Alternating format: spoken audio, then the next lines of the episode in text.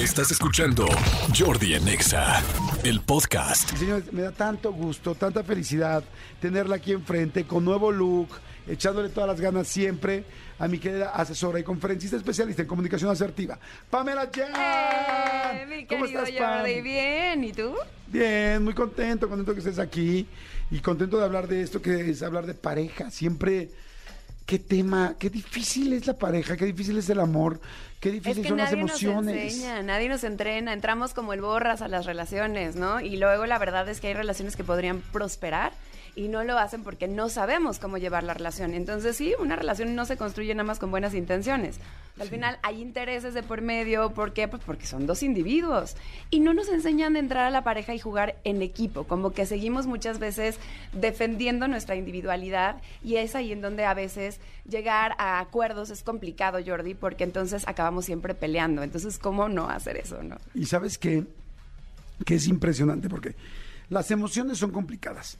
Las emociones cambian por día, por semana, por mes. La, eh, el convivir con alguien tiene sus complicaciones. Y si a todo eso le sumas, este, si a todo eso le sumas el bagaje que cada quien trae, los problemas, los dolores, los traumas, las ausencias que cada uno tiene, le pregunto a los Beatles, ¿realmente all you need is love? O sea, neta, no creo.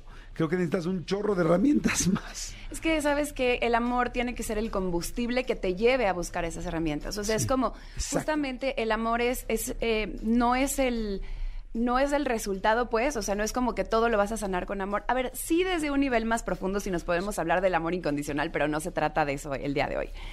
Sin embargo, sí, claro, cuando tú amas a alguien, a lo mejor en lugar de tirar la toalla tan rápido, a lo mejor en lugar de cometer los errores que ahorita vamos a hablar que cometemos cuando, por ejemplo, hay un desacuerdo, Ajá. cuando tu pareja se enoja contigo, pues entonces eso es lo que, a ver, ¿cómo puedo hacerlo mejor la próxima vez? ¿No? Me entreno, busco, me capacito, busco alternativas, no pongo mi ego por encima de mis intereses de pareja.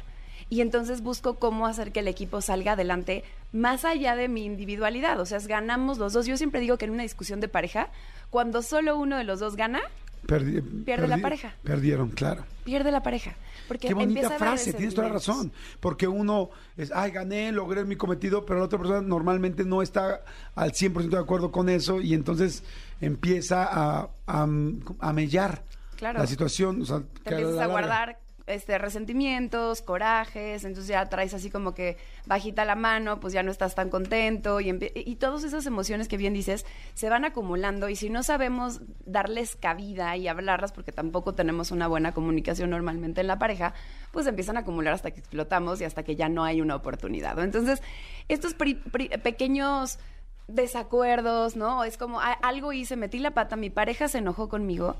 ¿Cómo le hago para apagar el fuego en lugar de encenderlo más? ¿Cómo le hago cuando mi pareja está a disgusto para resolver el problema en lugar de hundirnos más en el problema? Entonces, ¿te parece si hablamos primero de lo que no debemos de hacer cuando tu pareja se enoja contigo? Me encanta y solamente quiero poner un ejemplo ahorita que dijiste que no fue con una pareja, fue con un compañero de trabajo. Y este y me encantó su respuesta y dije, esto es una herramienta muy bien puesta, ¿no? Llego yo a una cosa de trabajo, lo puedo lo comento porque podría pasar a la pareja. Claro. Y entonces yo había pedido algo y estamos a 10 minutos antes de entrar al aire. Entonces de repente digo, no está esto que pedí. Pero ¿cómo es posible? Y entonces él llega y me dice, tienes toda la razón, se me fue. ¿Cómo te puedo ayudar en este momento? Dije, wow, me encantó la respuesta porque no fue de pretextos, no, pero tal, y, yo seguirme hablando con, es que no es posible, no lo tengo, no lo tengo. Me dijo, tienes toda la razón, se me fue el avión. ¿Cómo te puedo ayudar en ese momento? Dije, perfecto. Y me hizo pensar distinto. Dije, ok, ayúdame con la mitad de esto y yo saco la mitad. Claro. O sea, no lo dividimos en chinga porque estábamos en al aire en 10 minutos. Y dije, ay, eso funcionaría muy bien en una pareja. Sí es cierto, me equivoqué, tal. ¿Cómo te ayudo ahorita? Es, ya la regué. ¿Qué puedo hacer para minorar mi error? Y dije, wow. Y no lo pensé en pareja, te digo, me pasó con un compañero del trabajo. Pero bueno, a ver, Pan, vámonos Y entonces. fíjate, claro, todo esto aplica para cualquier persona, pero es que la pareja es ligeramente distinto porque las discusiones son diferentes. O sea, por ejemplo, cuando tú estás en un ambiente profe- o- a- profesional, de trabajo y demás, y hay una cosa así, tienes que sacar adelante lo que se tiene que sacar. Entonces, sí puedes ya agarrar y decir, ok, estaba enojado, pero dejo mi, mi emoción ahorita guardada en el cajón y saco lo que tengo que sacar. En la pareja no siempre es así. En la pareja sí tenemos que esperar a que pase el berrinche. A ver, ahí te va. A ver. ¿Qué no hacemos, no? ¿Qué no hacemos? ¿Qué no hacemos? Primero, no te pongas a la defensiva ni a la ofensiva. ¿Qué es la defensiva? Tu pareja está enojada porque, ahorita vamos a poner ejemplos, pero supongamos que llegaste tarde. Y entonces llegaste y te estaba esperando, llevaba mucho tiempo esperándote y dejó de hacer cosas que tenía que hacer por estarte esperando y está muy enojado o enojado. A la defensiva. Ay, está, como si tú nunca llegaras tarde, ¿verdad? Ah, pero no llegué yo una vez, porque entonces sí te pones súper mal, pero tú hace seis meses y entonces te vuelves histérico e hist- histórico. Histórico. Y ahí es a la ofensiva, ¿no? Entonces hay mucha gente que cuando empiezan a sentirse mm, acorralados, Sí. empiezan a ofender. Sabes que tienes toda la razón. Inclusive no sé si se han dado cuenta que cuando tú hablas con una persona que le vas a decir algo, y olvídate de relación, que le vas a decir algún error, que sientes que le tienes confianza y dices, oye, creo que... Ajá, pero hasta- te cuesta trabajo. Deberías de ser un poquito más puntual para las juntas y te contestan, ¿no? Este, pues sí, y creo que tú deberías, o sea, güey, o sea, es una guerra, o sea, es como que apenas nos sentimos atacados, inmediatamente sacamos la espada. Y en lugar de decir, realmente tienes razón, sería mejor en esto. Pero no sé si nos enseñan en el Kinder uno de la mistota, eh, de decir, güey, este, ataca cuando te ataquen, no sé. Es un método de supervivencia. Acuérdate que cuando estamos estresados ante una situación tenemos de dos, o salir corriendo o luchar. Y si en esa situación no puedes salir corriendo, ¿no? Porque un niño a lo mejor sí, se taparía los oídos o se iría, se taparía los ojos y se desaparece. Pero un adulto no podemos Un hacer adulto eso. no. Entonces, ¿qué haces? Pues luchar. Y esta tendencia a ponerte entonces a la ofensiva como para ganar puntos. Pero vuelvo a lo mismo, estás en pareja, quieres encontrar una solución, no quieres ganar la batalla. Deja de buscar ganar la batalla, no se trata de eso. Eso es lo tercero que no debemos de hacer. Convertir esa discusión, que discutir, por favor, tome nota, no es pelear, no es agarrarte el chongo. Discutir en el diccionario es poner argumentos sobre la mesa, analizarlos y llegar a un acuerdo. No es agárrate del chongo, no es miéntale la madre, no es recuérdale, no, es poner argumentos, tus argumentos y sus argumentos. Ahora, cuarto punto que no debemos de hacer, tratar de poner los argumentos en ese momento sobre la mesa. O sea, es decir, la discusión, o sea, vamos a tomar en cuenta que la pareja en ese momento está enojada, está alterada emocionalmente. Una persona con una alteración emocional no puede pensar con la cabeza, por eso dicen piensa con la cabeza fría. Si tú ves a un niño chiquito haciendo un berriche, pasa muchísimo que empiezan ahí, es que a ver, y empiezan a tratar de explicarle las mamás o los papás en ese momento lo que tiene que hacer diferente. Y no, el niño es como si estuviera completamente obnubilado e inundado en su cerebro de emoción. No va a pensar. Lo mismo pasa con tu pareja. Un enojo puede partir de un berrinche, ¿sabes? Y ahorita vamos a ver, Claro. analizar de dónde viene, porque eso es muy interesante. Pero entonces, por favor, no trates en ese momento de dar argumentos, de justificarte, de no, ¿ok? Y lo que dijiste muy importante es no trates ni de pasarle la culpa a alguien más, ni de justificarte en ese momento. ¿Qué es lo que sí vamos a O hacer? sea, escucha. Escucha. Punto número uno. Escucha. Con atención, pero con la mirada en el otro. Una escucha activa es con todo tu cuerpo. No en el celular, no volteado para el otro lado, no si te estoy oyendo mientras estás mandando un mensaje. No, o sea, realmente atento a la otra persona. Para conectar realmente con qué le está pasando, qué le está doliendo, qué le está preocupando. Exactamente, Jordi. Ese es el segundo punto. Mientras estás escuchando, aprovecha ese espacio, uno, para hacerle ver, "Un- me interesa tu punto. O sea, a lo mejor no estoy de acuerdo con que estés enojado por esto, no estoy de acuerdo con que lo estés haciendo tan grande, pero ahorita no lo vas a decir. Ahorita lo que vas a demostrar es interés en, en la postura de la otra persona. Un interés, y aquí viene el amor incondicional, ¿ves? Es un interés genuino, es no importa de dónde venga esto, te amo y porque te amo te voy a escuchar con atención. Mientras estás escuchando, el análisis que vamos a hacer es, Ajá. todo enojo viene de algún lugar. Todo enojo normalmente viene de alguna carencia. Entonces, lee entre líneas, vete un poquito más allá. Por ejemplo, una persona que está enojada porque llegaste tarde, ¿qué, qué está a lo mejor careciendo en ese momento? ¿Se está sintiendo cómo?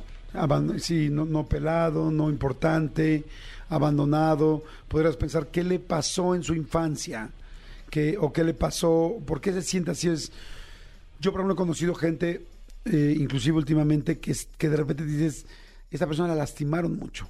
Y un momentito que le digas o que no le contestaste una llamada o que no le regresaste tal y es como, pero es que tal, pero es que yo soy importante, pero es que tal, dices, claro, o sea, alguien la lastimó mucho. Totalmente. ¿Y, qué fibra tocaste? Y aunque no puedas hacer en ese momento el análisis y no puedas, a lo mejor no sabes realmente qué le pasó en la infancia. Lo importante es que en ese momento, con absoluta presencia y escucha activa, digas, ¿Qué hay detrás de esto? ¿Cómo se está sintiendo la persona? O sea, el enojo, olvídate, el enojo es una máscara. De hecho, hay una fábula, me encanta, de, de, mm, este, Jorge Bucay, que hacía grandes rasgos, la cuento rapidísimo con mis Claro. palabras, pero van, es un- en un reino en donde Ajá. la tristeza y la ira eran grandes amigas. Y entonces un día se fueron a dar la vuelta al bosque y encontraron un lago y decidieron quitarse la ropa y meterse a nadar. Empezó a hacerse tarde y en eso la ira, descontrolada, enojada porque estaba volviéndose de noche, Noche, salió corriendo y así como es la ira, sin pensar, descontrolada, arrojada, se puso lo primero que se encontró y se fue. La tristeza después, con toda la calma del mundo, como que no quiere la cosa porque así es la tristeza, sin ninguna prisa, con ganas de no hacerlo. Salió del agua, tomó la ropa que quedaba ahí y se dio cuenta que pues no era la suya, sino la de la, la de la ira. Y desde entonces tendemos a confundir a la ira con la tristeza y a la tristeza con la ira. Ok, qué interesante. Entonces hay muchas veces en donde, por ejemplo, tu, tu pareja te cela, ¿no? Otro, es que se enojó porque saludé a una amiga o un amigo y entonces se celó y se enojó conmigo y está, bueno, trabado del enojo. ¿Qué hay detrás de eso? ¿Cómo se está sintiendo la persona? Olvídate del enojo. ¿Qué hay detrás? A lo mejor tristeza porque no has estado tan presente como antes y siente que te le estás escapando. A lo mejor miedo. El miedo también a veces se traduce en enojo.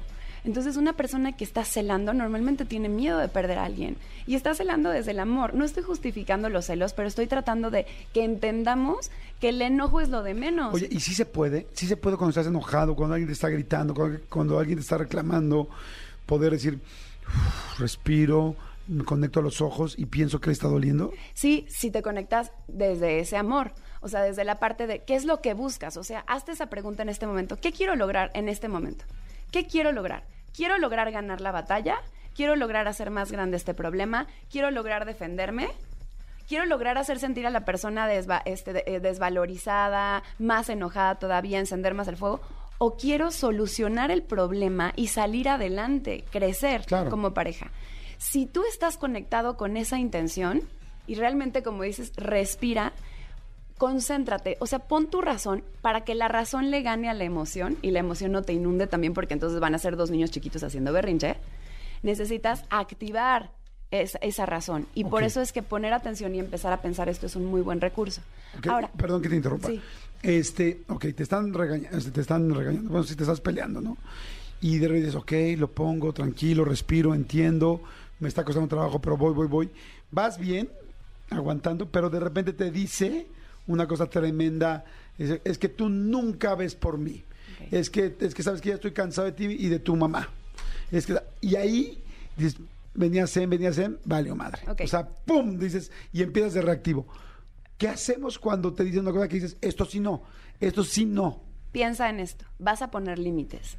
Escuchar a una persona y tratar de comprenderla no significa estar de acuerdo. Es decir, la empatía es comprender al otro. No significa estar de acuerdo con el otro, significa solamente comprenderlo. Es decir, desde dónde me está diciendo esta persona lo que me dice. Porque cuando dicen ponte en sus zapatos, es entender que los zapatos son sus, fundamentos, ¿no? En lo que nos trepamos a la vida para poder recorrer el mundo, que son nuestras creencias, nuestra educación, nuestros fundamentos, nuestros introyectos y todo ese montón de cosas que traemos en la cabeza y por eso cada cabeza es un mundo. Cuando estás escuchando al otro, piensa que esa persona está haciendo lo mejor que puede desde los recursos que tiene y que esa persona desde lo que vivió, siempre tengo este mantra que de verdad se los, ahora sí que se los paso al costo, es cuando estoy escuchando y estoy a punto de reaccionar, pienso, si yo hubiera nacido donde esta persona nació, crecido como esta persona creció, aprendido y vivido lo que esta persona vivió, seguramente pensaría igual. Es decir, tú piensas diferente porque estás en otras circunstancias y vienes desde otro lugar. Entonces, uno, no te lo tomes personal. Lo que diga es... Es en ese dificilísimo, momento. ¿no? Es muy difícil, Jordi. Es que tú y tu mamá son unos cerdos. Está perfecto. Fíjate, tú me dices eso y en ese momento yo lo que haría es, sigo escuchando, ¿ok? Y pienso, le voy a poner un límite. Esto no me lo puede decir, pero no se lo voy a poner ahorita. Exacto. No se lo voy a Sí, poner era lo que estaba pensando. Ahorita solamente escucho, ahorita le digo a la persona, entiendo, te entiendo, entiendo lo que estás sintiendo. Entonces ese es el, si- el siguiente punto después de escuchar. ¿sabes? Es, dale a la persona la posibilidad de, o digamos como darle a la persona el derecho a sentirse como se siente. Ok. No trates... Validar su emoción, Val- dejar esa era la lo que palabra, saque. gracias. Valídalo, ¿no? Entonces, aunque no estés de acuerdo, di, entiendo y repítelo. Entiendo que estás muy enojado por esto y esto y esto y esto. Entonces, vas a Pero no soy un cochino ni yo ni mi mamá. Eso lo dejamos para después, ¿no? Ahorita te digo cuándo. Pero en ese momento entiendo que estás muy enojado por esto y esto. Entiendo que estás sintiendo miedo o supongo que te estás sintiendo desvalorizado, sentiste que fue una falta de respeto que yo y tú dejaste de hacer tus cosas. O sea, como trata de realmente empatizar y validar lo que la otra persona está sintiendo, aunque tú en tu cabeza estás sintiendo que es una exageración, que no estás de acuerdo. No importa, en ese momento solamente valida y parafrasea, que es repite lo que te dijo con otras palabras, porque en el momento, fíjate, esto es muy importante, en el momento en el que la otra persona se da cuenta que estás realmente escuchando y que tienes un interés genuino por Ajá. entender lo que siente, va a bajar la guardia. ok. Eso hace que se baje el enojo y que entonces al ab- absorberse esa ira podamos hablar como dos adultos y, y sea el momento más adelante para poner. Pero no en ese momento, es un día después. Dependiendo, ¿no? Pues dependiendo qué tan encendida está tu pareja. O sea, normalmente la ira, si lo haces bien, si haces bien estos, estos Ajá. cuatro pasos, ¿no? Que repito, es escucha con atención, escucha activa. Segundo, piensa qué es lo que realmente hay detrás de la, de la ira, ¿no? O sea, cuál es el- la carencia, Ah, ¿qué hay la detrás? desvalorización, lo que tiene esa persona realmente te está pidiendo a gritos. ¿Sabes? Hay muchas veces que yo le digo a mi Y el a gritos es literal, ¿eh? Ah, literal. Puede hay ser hay literal. veces que le digo, te lo juro, que a veces cuando estoy enojada, lo único que necesito es que me digas, te entiendo, entiendo que te sientas así y me des un abrazo. A veces es lo único que necesitamos, ser validados, que nos escuchen y que nos den un abrazo y nos contengan. No es el momento para entrar en la discusión. Entonces, escucha. Dos, ¿qué es realmente lo que esa persona necesita, de qué carece? Tres, valida, ¿ok? Empatiza, valida, dile, "Est- entiendo que te sientas así, tienes razón de sentirte así, o si no quieres decirle tienes razón, simplemente es un entiendo, que, que te sea. hayas sentido así, ¿no? Y entonces ahora sí viene el cuarto punto. Tiene mucho que ver con esta parte de que cómo te puedo ayudar ahora, ¿no? Que lo que acabas Ajá. de decir, pero es muy importante que no nos brinquemos ese punto hasta que no estemos seguros de que la persona ac- acabó de expresar todo lo que tenía que Ok. expresar. Porque si no puede parecer que le estás diciendo, ay, ay, a ver, ya, ya bájale tantito, ¿qué, qué quieres? A ver, ¿cómo Sí. resolvemos Sí, el o sea, tema? en lugar de ser este, para bien, termina siendo para mal, como decimos, ya cállate, tal, Ya que cállate quieres? y qué quieres. Y eso lo único que va a hacer, eh, por cierto, se me olvidó decir esto, por favor nunca le digan a su pareja cuando está enojada, cuando estés más tranquilo hablamos. Porque lo único que va a hacer Que es se enoje más. sulfurarse más, ¿no? O este cua- cuando te- y lo hacemos con los niños. A ver, igualito que como tratarías a un niño haciendo un berrinche. Si le dices respira, te va a decir respira tu abuela, ¿no? Entonces, un poco va por ahí. Ahora sí. Entonces, cuando- el cuarto era, el tercero valida su emoción y el cuarto, es qué hay detrás, valida, valida su emoción, ajá. Cuatro, parafrasea, o sea, repite todo lo que, no todo, pero bueno, una, haz como un resumen de lo que te acaba de decir para que esa persona se dé cuenta que escuchaste con atención y que estás interesado. Y entonces el quinto punto ahora sí es, me encantaría que platiquemos esto a profundidad y podamos ver cómo solucionar el problema. Tengo mucho interés en hacerte sentir bien, o sea, o en, en, hacerte sentir seguro, lo que tú hayas identificado que está careciendo esa persona. Oye, tengo mucho interés en que te sientas segura en la relación y que y que no sientas este miedo que estás sintiendo a, a- que a perderme o a que en todo momento te voy a ser infiel. Tengo un gran interés en hacerte sentir segura. Por favor, pensemos cómo lo podemos hacer o cómo lo podemos lograr, qué es lo que necesitamos y platiquemos hoy a las nueve de la noche en la cena.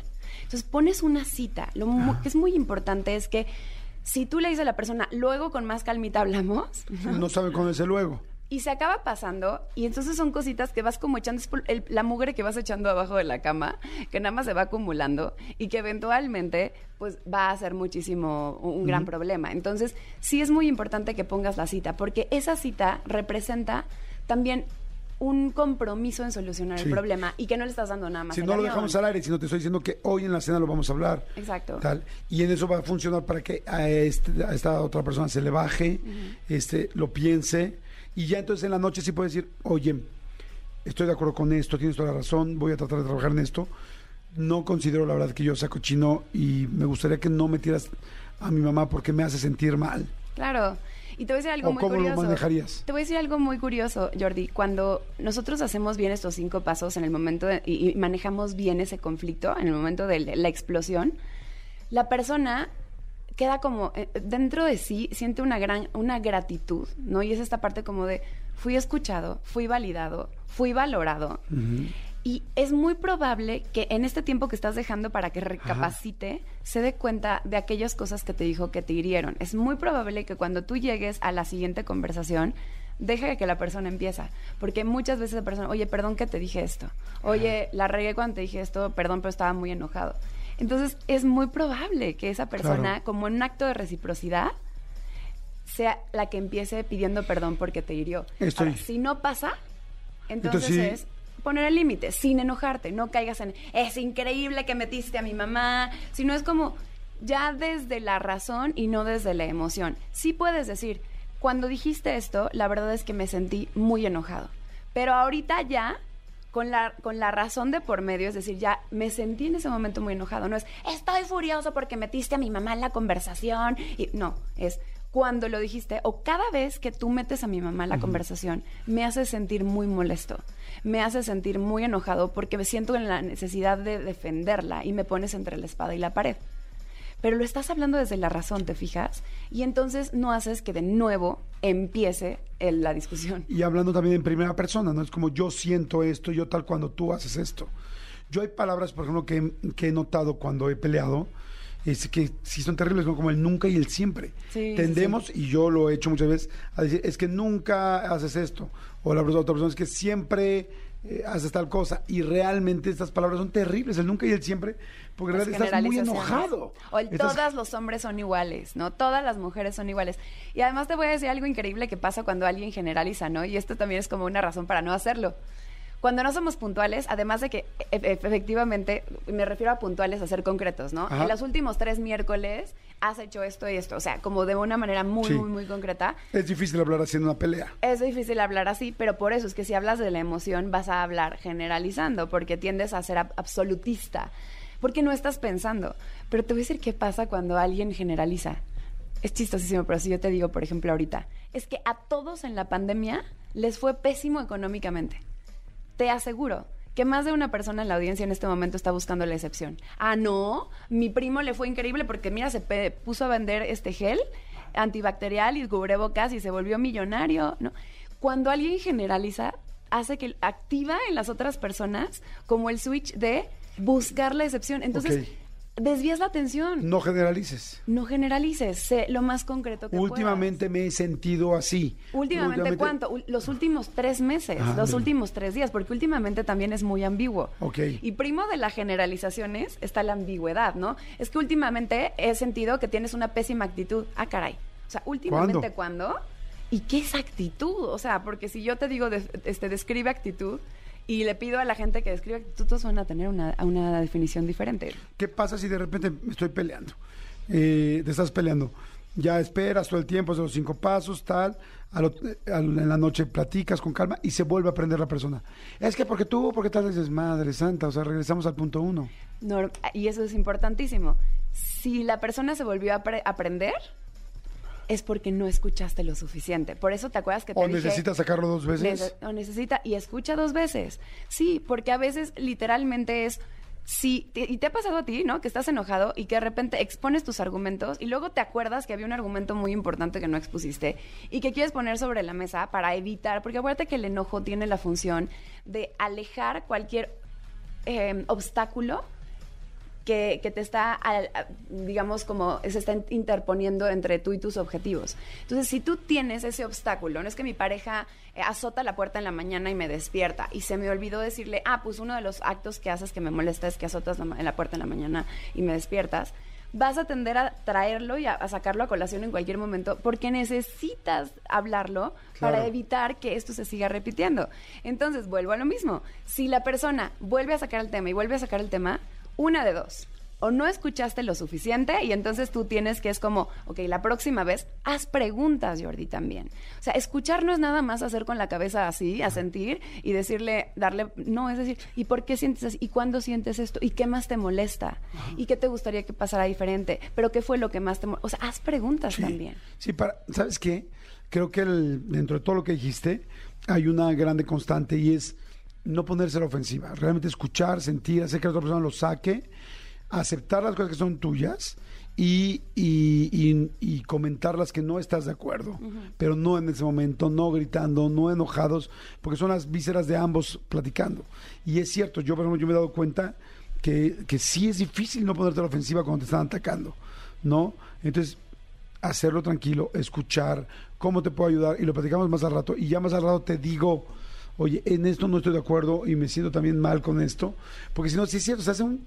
¿Les ha pasado que se empiezan a... Ya, ya tenemos que acabar el programa, pero que te empiezas a pelear por una cosa y terminas peleando por otra Por y ya fue como una, un árbol con sus ramas y ya terminaste en la florecita de la rama más chiquita de la semana Y pasada. acabaste por no solucionar nada. Exacto, Si lo, que, si lo que quieres es ganar la batalla, quédate con esto claro. Una persona que está pensando racionalmente va a ganar esa batalla. Entonces, en el momento en el que tú permites que la otra persona baje la guardia, apague el fuego para poder hablar, ya ganaste la batalla. Si te enganchaste, perdiste. Sí. Si te baja, si te enganchaste, si te lo tomaste personal, si reaccionaste, literalmente te bajaste a su nivel. Entonces, lo que tienes que hacer es tú subir esa persona al nivel en donde Claro. tú estás. Hay mucha gente que dice, "Ay, siempre he tenido parejas así, que siempre están en la ofensiva. Gran entrevista, gracias Pamela Jan. Dice Yori, soy Carlos del Molino. ¿Qué pasa si la pareja es necia y nunca pierde? Aun, aunque uno haga todo lo que ustedes están diciendo. Y cuando uno pide disculpas son como forzadas. O sea, te dicen, ah, sí está bien, está bien.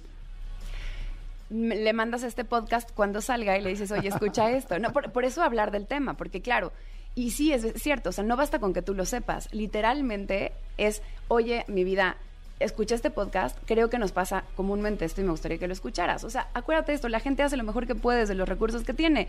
Si no tiene recursos diferentes porque no tiene información, nunca nadie le dijo cómo responder a una, a- en una perdón, en una discusión y cómo eh, salir adelante en una, en una pelea, ¿no? O en un desacuerdo, pues va a seguir haciéndolo desde el lugar, desde lo único que sabe hacer. Claro. Está interesantísimo. Yo creo que tenemos que seguir haciendo un tema cuando hay muchas preguntas. Creo que tenemos que hacer una segunda parte de esto. Y este, Pamela, gracias. Siempre súper, súper acertado todo lo que dices. Nos ayuda mucho, nos das muchas herramientas. Este, eh, te escucho. eh, quiero saber qué hay detrás de ti. Valido tus emociones. Voy a repetir lo que dijiste y te pido tu y te pido tu Instagram, tus redes, tu todo para que mucha más gente te siga y pueda tomar tus cursos, acercarse mucho más a ti. Claro, estoy como Pamela Jan MX. Jan es J-E-A-N. Pamela J-E-A-N MX. Ahí estoy en todas las redes sociales. Yo respondo mis, eh, mis redes. Si tienen preguntas, también me las pueden mandar. Encantada de responderlas. Y nada más diciéndolo rápido, Jordi, es muy importante esta parte del perdón. No estemos esperando todo el tiempo que la otra persona nos pida perdón. O sea, es mucho más importante llegar a acuerdos, capitalizar el problema y decir, esto nos ayuda a ser más fuertes, que estar absurdamente esperando el perdón. Sí pide perdón, pero no estés esperando que el otro te pida perdón, porque entonces ya estás también encaprichado en hasta que no me pida perdón, no voy a bajar la guardia. No. Otra vez tus redes, hay muchas empresas que te contratan para hablar de muchísimos temas. eh, seguro hay mucha gente que está pendiente de eso. Tus redes otra vez. Pamela Jan MX, Pamela, mi página es pamelajan.mx, así que ahí me encuentran encantada de atenderle. Gracias, Pam. Muchas gracias. Escúchanos en vivo de lunes a viernes a las 10 de la mañana en Exa FM 104.9.